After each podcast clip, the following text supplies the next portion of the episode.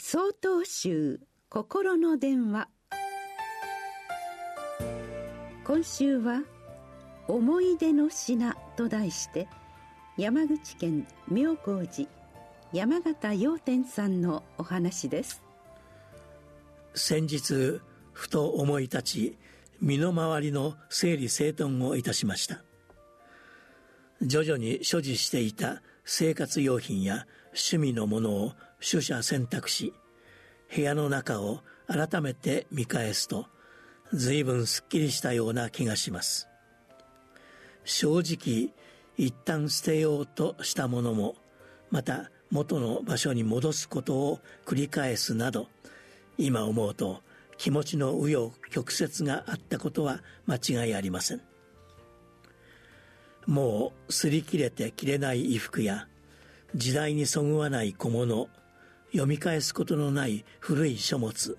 欠けてしまったマイカップ。不思議なもので自分でも不必要と思う品物ほど手に取ると愛着が湧いてきます。ああこれを使っていた時は本当に幸せだったな。あの時これがあったから辛くても乗り越えられた。私だけでなく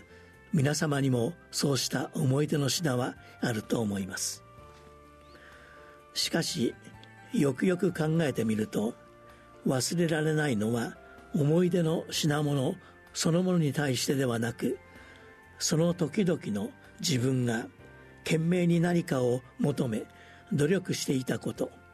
成功しようと失敗しようと関係なく充実した時間を過ごしたことに対する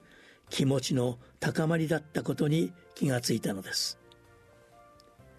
そうした全ての経験が今の自分を支えてくれていることに気づいた私は一つ一つのものに対し心から「ありがとう」と声に出してお礼を言い手放すことができたのです。仏教用語に前後祭壇という言葉があります。これは過去にとらわれることまた来るか来ないかわからない未来に対し